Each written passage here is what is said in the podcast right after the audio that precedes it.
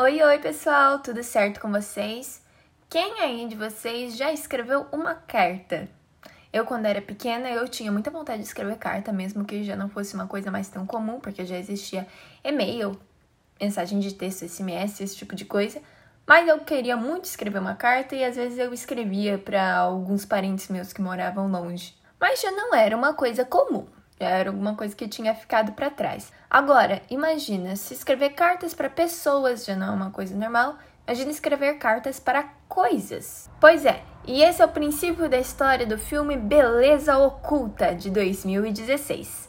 É um filme de David Frankel, que é o mesmo diretor do Diabo Veste Prada e Marley e Eu, e protagonizado pelo Will Smith. E nesse filme, Will Smith faz o papel do Howard. Howard é o chefe em uma empresa de publicidade e é ele quem escreve essas cartas para coisas. Mas como ele chegou a esse ponto? Acontece que a filha dele, que é criança, falece. E ele acaba se separando de sua esposa, vai morar sozinho e a partir desse momento ele vai desenvolvendo uma depressão muito profunda. Ele se torna uma pessoa muito solitária, é apático, nunca quer conversar com ninguém sobre nenhum tipo de coisa. E ele está se tornando cada vez mais incapaz de gerir essa empresa da qual ele é chefe. Ele passa muito tempo sem ir para a empresa, mas logo quando ele volta, a única coisa que ele fica fazendo é brincando de dominó, colocando os dominós em sequência para derrubar um e ver os outros cair. E as pessoas que trabalham com ele, incluindo o sócio dele, já não sabem mais o que fazer para esse cara voltar para a realidade. Acontece que a empresa está correndo perigo de falir e todo mundo que trabalha nessa empresa, obviamente, quer continuar com seus empregos. Só que com a gestão do Howard isso não vai acontecer. Então eles precisam provar de alguma forma judicialmente que o Howard não está mais em condição de gerir aquela empresa para que eles consigam assinar alguns contratos. É quando o sócio do Howard e mais dois funcionários dessa empresa decidem contratar uma detetive para investigar a vida do Howard, como ele está passando. E é ela quem descobre dentro da caixa de correio as cartas que ele manda as coisas. E são ao total três cartas: uma carta ao amor, outra ao tempo e outra à morte. E nessas cartas, o Howard faz suas confissões de como ele se sente em relação a cada uma dessas entidades. E por meio das cartas, as pessoas veem que ele não tem mais nenhuma motivação para viver. Então, esses funcionários eles têm a ideia de que se alguém respondesse essas cartas, talvez o Howard voltasse a si. Então, eles resolvem contratar um grupo de atores para que cada um se passe por uma dessas entidades. E vão ao encontro do Howard para ter uma pequena conversa com ele sobre aquilo que ele está dizendo nas cartas. Isso é uma coisa que me lembra bastante o enredo daquele filme da Pixar Vida de Inseto, em que as formigas precisam salvar o formigueiro dos gafanhotos e mandam o Flick procurar um exército ou algum inseto que seja muito guerreiro, e ele volta com uma trupe circense artistas de circo e eles se fingem desses insetos que seriam muito corajosos. E é basicamente essa a história. Os atores, eles não são realmente o amor, o tempo e a morte, mas estão se fazendo disso para conseguir enganar um pouco o Howard. Paralelamente a isso, o Howard ele começa a ir no grupo de apoio a pais que perderam os filhos. Só que tem um porém, ele nunca entra, ele nunca fala nada, ele gosta de ir lá para só observar. Ele não gosta de falar, não gosta de conversar, porque é assim que ele tem vivido os últimos anos da sua vida, sem falar com ninguém. E nessas reuniões, ele acaba encontrando também uma mulher que conta para ele sobre a beleza oculta das coisas. Essa mulher também perdeu um filho e ela relata para ele como não foi fácil ela conseguir seguir em frente na vida dela e que as feridas da dor de perder essa criança são eternas. Ela nunca vai conseguir, nunca conseguiu e nunca vai conseguir se livrar delas. É uma dor que dura para sempre. Mas que ela conseguiu encontrar a beleza colateral, que é como eles chamam no filme originalmente em inglês e que foi traduzido para beleza oculta. Ela consegue encontrar a beleza nas coisas, nas outras coisas, que fazem com que ela consiga seguir em frente em sua vida. Mas o Howard ele não consegue ver qual que é a beleza oculta dessas coisas. Só que esse plano que os colegas de trabalho do Howard bolaram acaba tomando proporções muito maiores do que eles imaginavam e planejavam, trazendo até mesmo questões judiciais para a história e eles acabam em uma encruzilhada em que eles não sabem mais o que fazer para continuar tocando esse plano. O interessante desse filme é que ele é cheio de histórias paralelas, cada coadjuvante tem uma história muito bem construída para si e acaba com que você se envolve muito mais pela história de vida dos coadjuvantes do que pela história de vida do Howard. Por exemplo, a Kate Winslet, de Titanic, também de Brilho Eterno de Uma Mente Sem Lembrança. Se você não conhece esse filme, Brilho Eterno, volta um pouquinho atrás ali no setcast que tem um episódio sobre eles esperando você. Enfim, a Kate Winslet, ela faz o papel da Claire. E a Claire é a secretária dessa empresa e ela sonha em ter um filho. Só que ela já tá percebendo que ela tá velha demais para isso, mas ainda assim é um sonho dela e ela quer muito. Já o Michael Penha, ele é outro funcionário da empresa, talvez você lembre dele em Homem-Formiga. Ele é aquele amigo do Homem-Formiga que gosta de contar as histórias de um jeito muito engraçado. Mas já que nesse filme ele faz o papel de um homem com câncer. Então é um papel muito mais dramático, muito mais sóbrio do que, que eu, pelo menos, estava acostumada a ver ele fazendo. E também temos Witch, que é o sócio do Howard, interpretado pelo Edward Norton, de Birdman e também de Clube da Luta.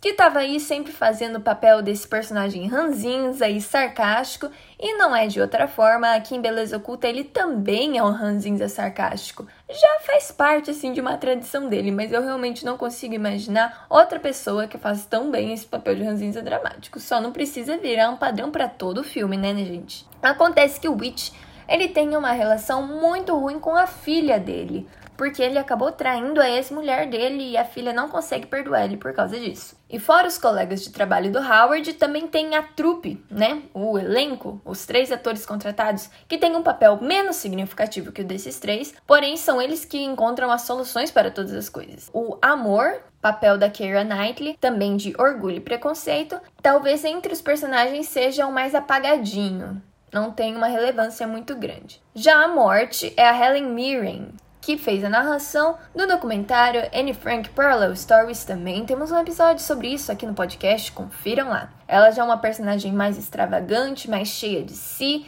e também funciona como um alívio cômico do filme. E desses três, talvez o meu favorito, que é o Jacob Lattimore fazendo o papel do tempo. Ele é um garoto da periferia, e ele é bastante irado com várias coisas da vida. Mas como vocês podem ver, tem muito personagem nesse filme ocupando os papéis principais de maior relevância. E eu acho que exatamente por ter tanto personagem e tanta história paralela e outros focos narrativos acontecendo, acaba que Will Smith é deixado um pouco em segundo plano. Ele tem poucas falas e poucas cenas também, e várias das cenas em que ele tá, ele não tem falas. E é interessante perceber como ele é o personagem principal, ele é o ator principal desse filme, porém ele talvez não tenha tanta relevância como alguns outros, como o próprio Edward Norton. Existe um termo no cinema que se chama MacGuffin. O que, que é um MacGuffin? É quando você tem um elemento em um filme, que pode ser um lugar, um objeto ou até mesmo uma pessoa, em que o filme gira em torno dela. O filme não aconteceria se esse elemento em específico não existisse. Porém, conforme o filme vai acontecendo, todos os outros acontecimentos paralelos a esse elemento são muito mais importantes do que ele em si. E eu acredito que o Howard seja o MacGuffin desse filme. Porque mesmo que o ponto de partida para o começo desse filme seja o Howard e o ponto final, o objetivo de tudo também seja o Howard, ele acaba ficando de lado um pouco no resto da trama. E os outros personagens e as relações entre eles e as suas próprias vidas são muito mais importantes do que ele. Uma coisa que é até bastante quadradinha no filme é a relação entre cada um desses empregados com cada um dos membros do elenco, de forma que esses atores não só eles encontram a solução para a vida do Howard, mas como também para a vida de cada um daqueles que os contratou. E apesar de toda essa história ter um enredo muito criativo e fora do lugar comum, às vezes ele passa por um pouco exagerado, algumas cenas que são um pouquinho over, principalmente em relação às frases de efeito.